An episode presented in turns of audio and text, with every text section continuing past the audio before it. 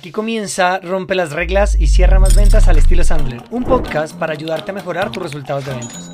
Nos han vendido una idea falsa de que vender es hablar mucho, convencer a toda costa, manipular y simplemente ofrecer un producto o un servicio. Y las ventas son otra cosa totalmente diferente. Se trata de generar confianza, de ayudar a los prospectos a descubrir sus dolores a través de preguntas y hacer presentaciones exitosas solo cuando haga falta. Quienes lo hacen así, nosotros los llamamos vendedores profesionales. Estos vendedores logran cada día no pelear por precios, acortar ciclos de ventas, llegar a los verdaderos tomadores de decisión, decidir para quién sí y para quién no es su producto o su servicio, lo que resulta en trabajar mucho menos y ganar mucho más. En este podcast vas a aprender tres cosas, las actitudes, las técnicas y los comportamientos para que tú también te conviertas en un vendedor profesional. Así que si eres vendedor, gerente responsable de las ventas o dueño de negocios, este podcast es para ti. Yo soy Paula Manteiga. Y yo soy Luis Guillermo Velandia. Somos entrenadores de Sandler Training, la compañía de entrenamiento en ventas y gerencia más grande del mundo y te damos la bienvenida a este podcast. Vamos a romper las reglas y a cerrar más ventas. Comenzamos. Hola, hola, ¿cómo están? Bienvenidos a un nuevo episodio de Rompe las reglas y cierra más ventas al estilo Sandler para gerentes. Un nuevo episodio. Les tengo que contar una super noticia. Ya por fin yo les he venido, los he venido amenazando que voy para España, que voy para España. Bueno, mi socia Pau ya estaba en España. Ya eh, estamos operando todo Sandler desde España.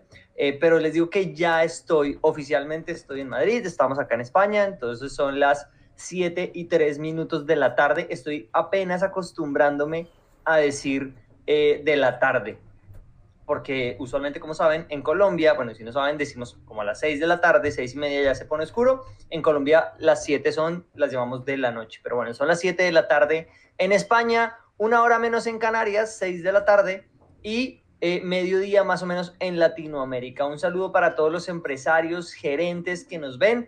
Recuerden que eh, si están escuchando esto en directo, los que están aquí viéndonos en este momento en LinkedIn, eh, nos pueden encontrar todas las grabaciones de este episodio y de los anteriores en nuestro canal de Spotify, en nuestro podcast en Spotify, en Google Podcast, eh, Sandler Rompe las Reglas. O nos pueden buscar las grabaciones en video en nuestro canal de YouTube, Sandler Madrid. ¿Listo? Y para los que nos escuchan en diferido, eh, recuerden que pueden asistir a la grabación en vivo de estos episodios para que pregunten, para que participen a través de nuestro LinkedIn, arroba Sandler Rompe las Reglas arroba Luis Guillermo Velandia y también en el LinkedIn de nuestro querido amigo, colega e invitado de cada semana, Damián Rendón. ¿Cómo vamos, compañero? ¡Chachán! ¿Cómo estás? Pues hombre, ¿qué te digo? Pues muy contento de escucharte, ya te siento cierto asiento. Ya, ya aquí en España, eh, en este momento, bueno, no sé cuál es la temperatura, antiguo, cuál es la temperatura en este momento en España. Tenemos 34 grados, 34 grados, entonces estamos con mucho calor, pero bueno, aquí ya al frente del cañón para nuestro nuevo episodio de hoy.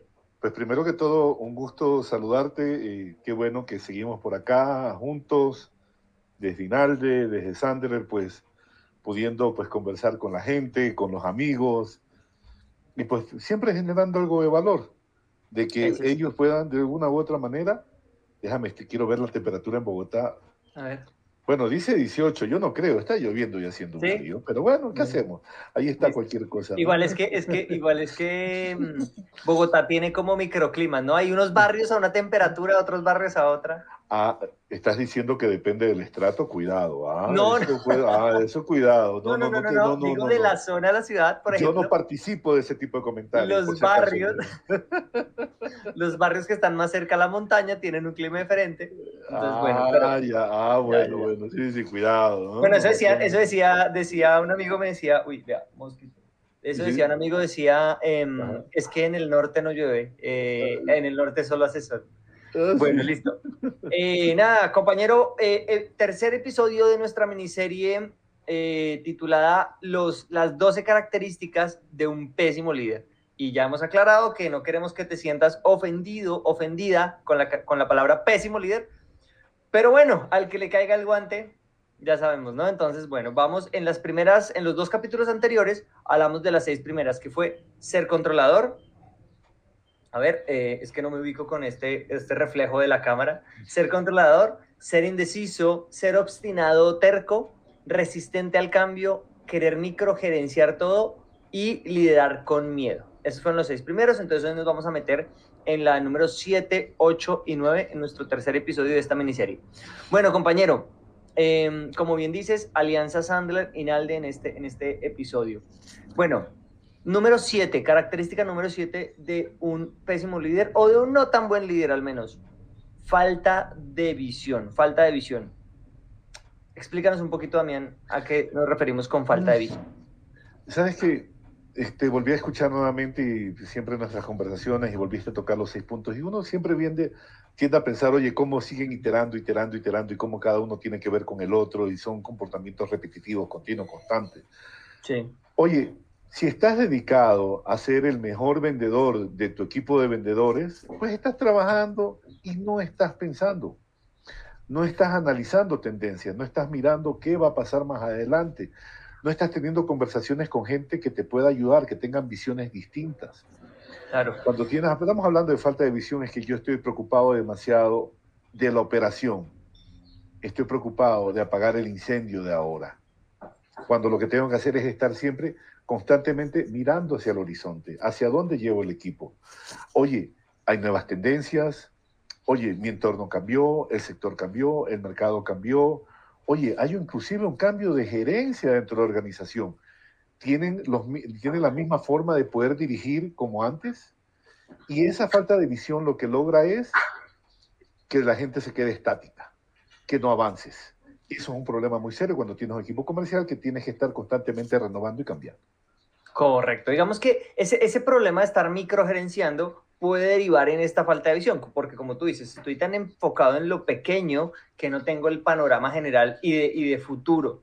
Muchas, mira que tocabas un tema ahorita, por ejemplo, con el tema del cambio. Muchas veces no es que sean los líderes resistentes al cambio, sino que no se preparan para el cambio, no tienen unos protocolos o, o, o una idea de qué puede pasar y esto es porque no estoy mirando a lo lejos. Es como cuando vas en un carro eh, no es lo mismo cuando vas manejando detrás de un camión en el que te tapa toda la visión, a que cuando tienes el camino libre y ves que hay eh, a dos, tres kilómetros adelante en una carretera, ¿no? Entonces, digamos que esto es clave.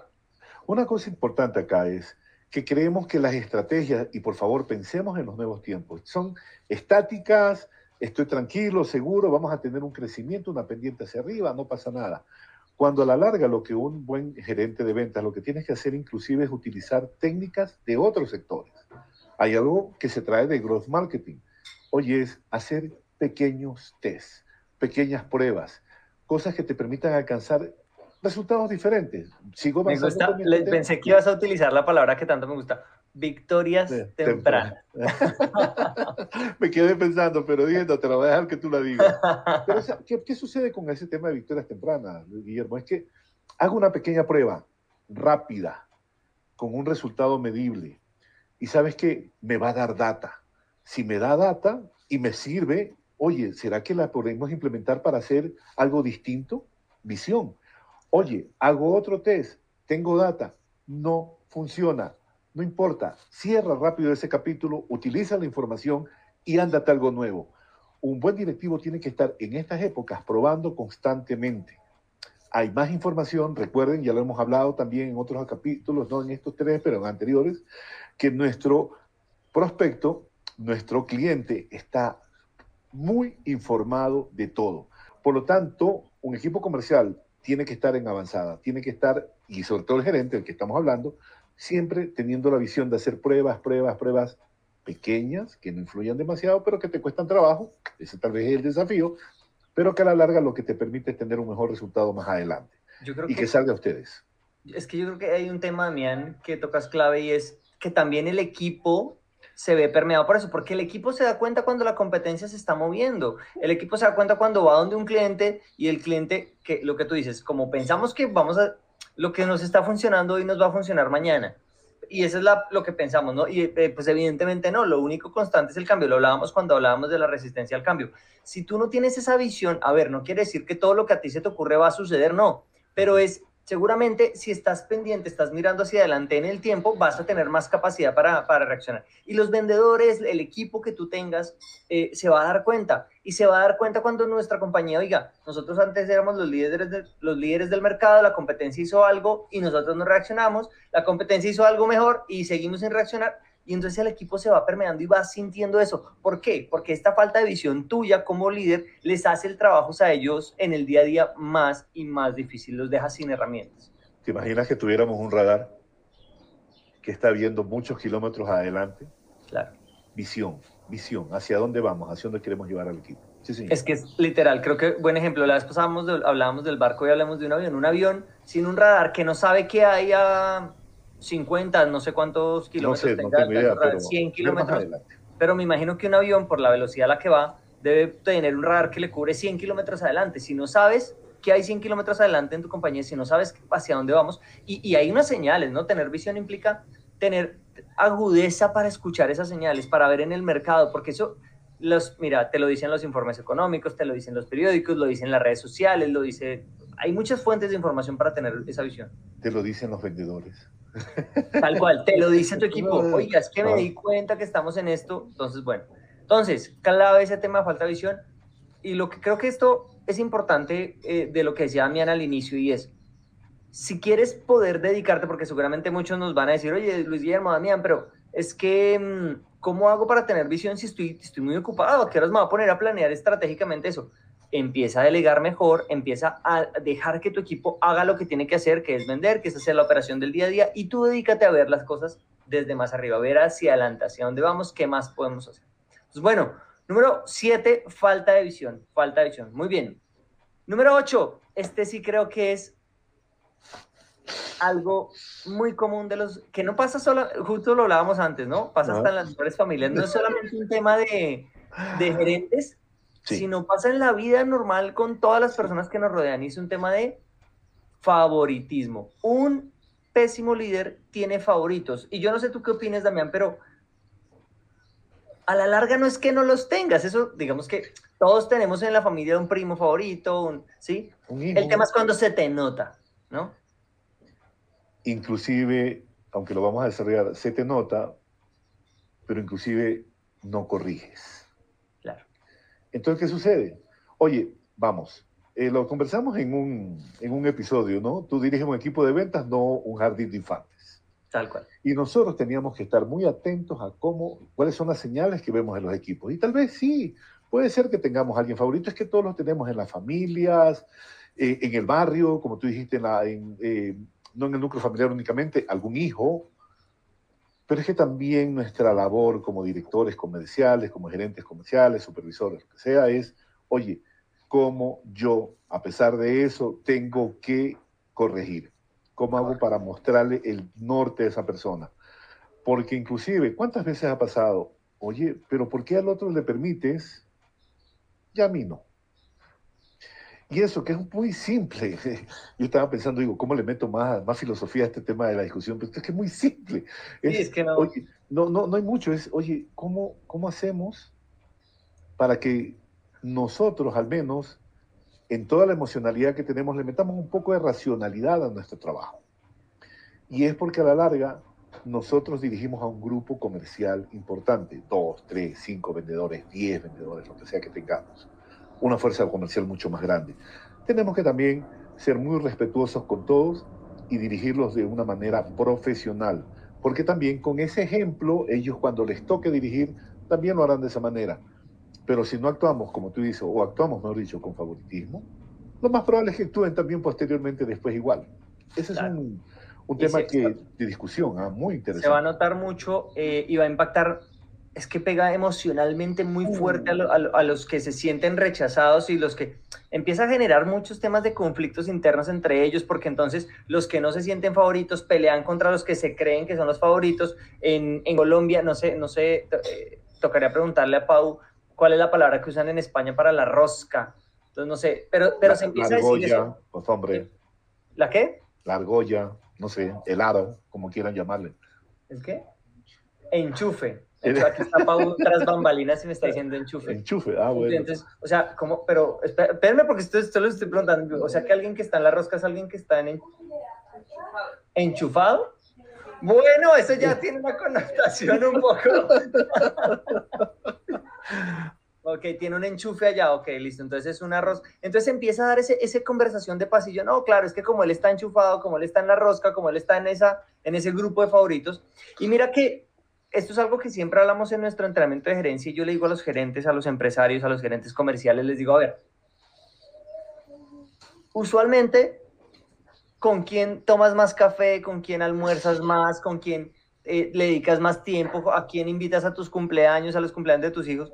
Y me dicen, pues a los empleados que les va mejor. Usualmente les va mejor. A los que más les va mejor son los que más tengo esa relación. Y yo les pregunto, oye, ¿y tú crees que esa cercanía tiene algo que ver en que ellos sean los mejores o crees que está pasando por, por otras razones? Y claro, ellos quedan en cuenta y dicen, claro, tiene mucho que ver que tú estés dedicando tanto tiempo, los estés consintiendo, emocionalmente los, los apoyes y evidentemente eso ellos lo sienten y eso se ve reflejado en los resultados. Si tienes unos gaps muy grandes, como lo que hemos dicho siempre, ¿no, Damián? Si tienes gaps o lo que sea que tengas en tu equipo, la culpa es tuya como gerente. De acuerdo. Ahora bien, oye, que todos sean tus favoritos. Exacto. Sí, trata a todos como ganadores y todos pensarán que son ganadores y actuarán como ganadores en consecuencia. Pero si solo lo haces con uno o lo haces con dos, la cosa cambia dramáticamente. Eso, eso es lo distinto de este tema.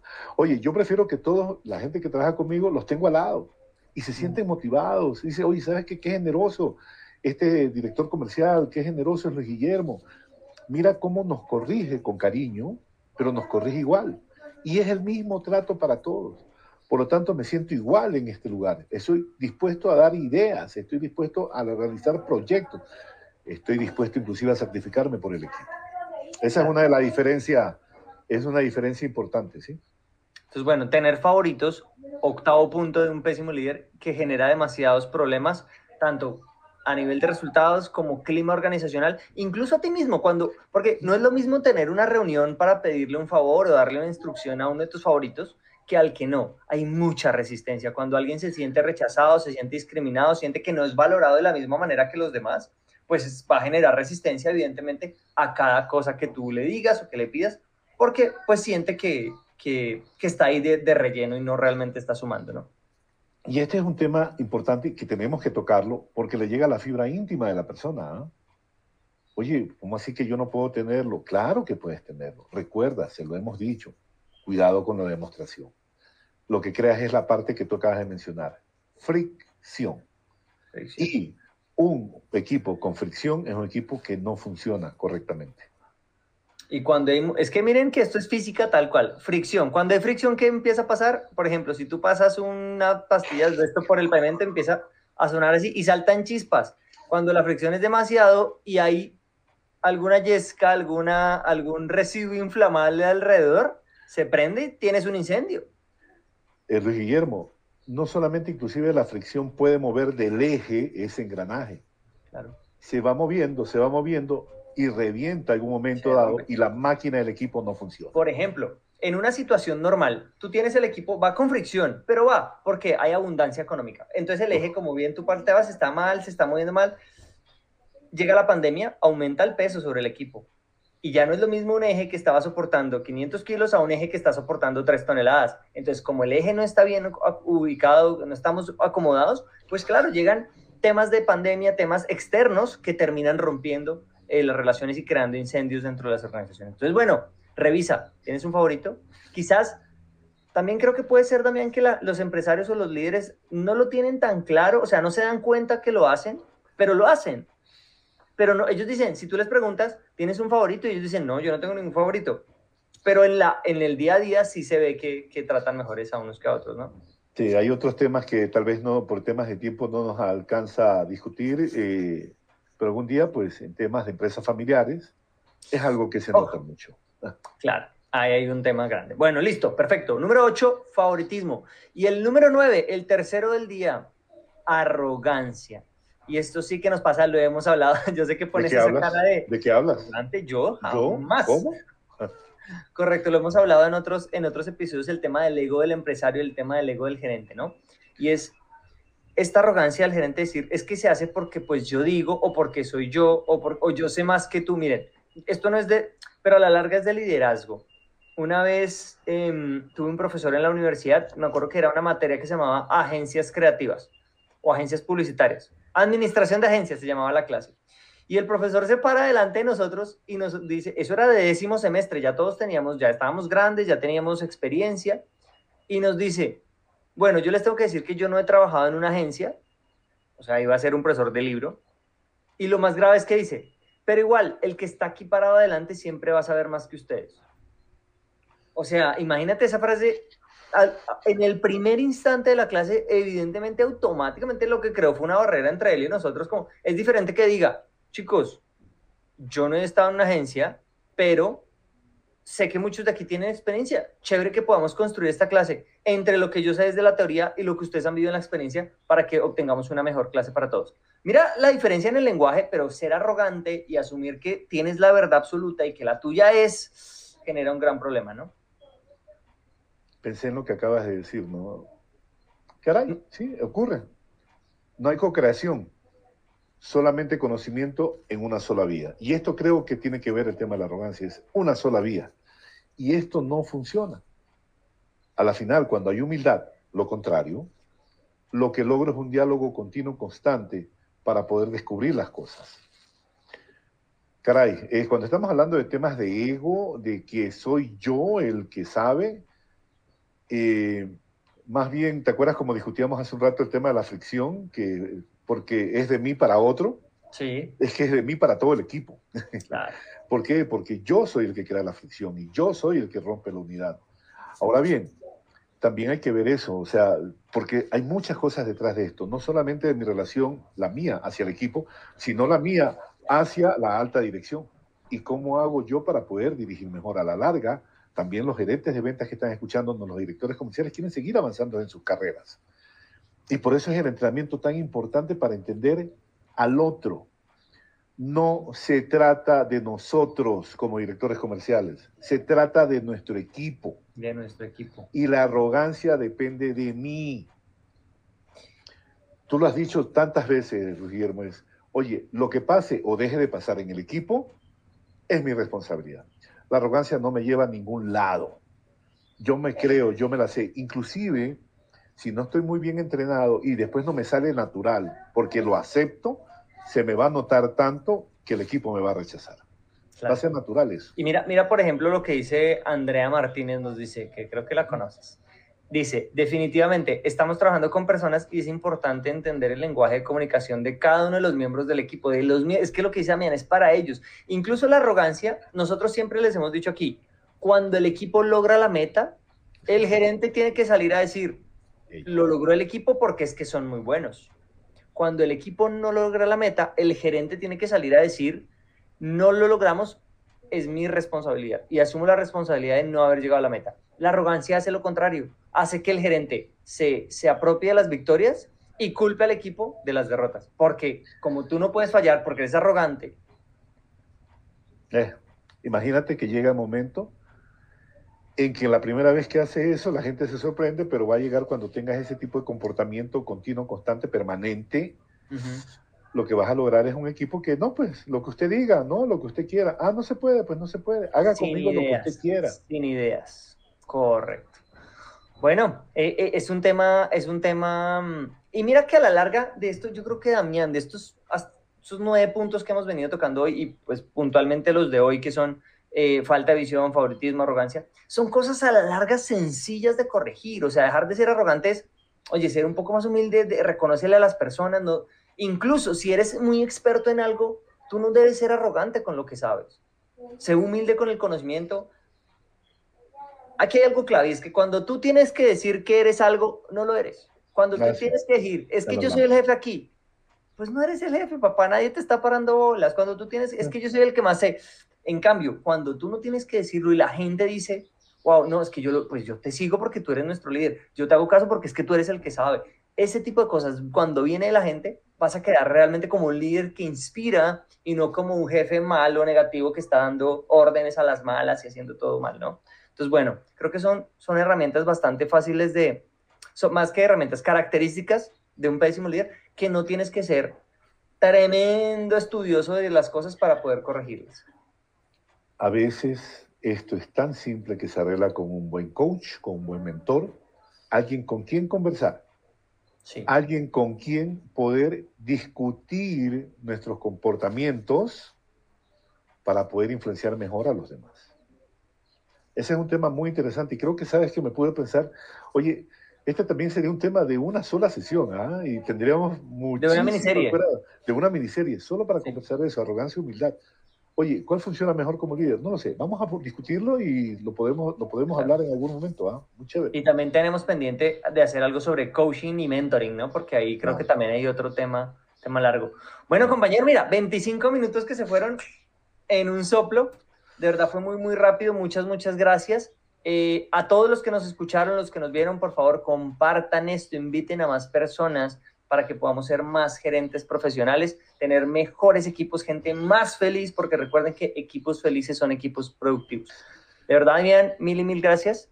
Mm. No, muy agradecido, es más, muy contento. Este, y gracias a Dios moví rápidamente eh, un, una reunión que tenía ahora, pero por el espacio que me invitaste para la finalización del curso de ventas que sé que han terminado es un gusto poder ir a saludar a los chicos. Muy bien, ¿ah? Eso Super, sí, hoy, hoy, hoy terminamos eh, nuestro eh, entrenamiento, de, el segundo entrenamiento del año de venta profesional. Y bueno, ya saben, si alguno de ustedes quiere saber un poquito más de qué hablamos de ventas, de qué hablamos de gerencia, escríbanos a Damián o a mí a través de nuestro LinkedIn. Damián Rendón, Luis Guillermo Velandia, nos encuentran en LinkedIn y con gusto, o simplemente tienen un comentario, una idea, una duda para cualquier cosa, por acá estamos a su disposición una conversación abierta, franca, un café virtual, desde, para, desde el MBA o de cualquier cosa de la vida que deseen conversar, estamos a un pedacito así de distancia de ustedes, chicos. Será un gusto poder servirlos. Exacto. Entonces, bueno, un abrazo para todos. Nos vemos el próximo jueves, 7 de la tarde en España, mediodía en Latinoamérica. Un abrazo para todos. Cuídense. Chao, Damián. Chao. Suscríbete para que siempre estés al tanto de todo lo que publicamos y coméntanos aquí abajo, cuéntanos qué te llevas de este episodio y sobre todo, ¿sabes qué? Compártelo para que cada vez seamos más vendedores profesionales ahí afuera. Te esperamos en el próximo episodio.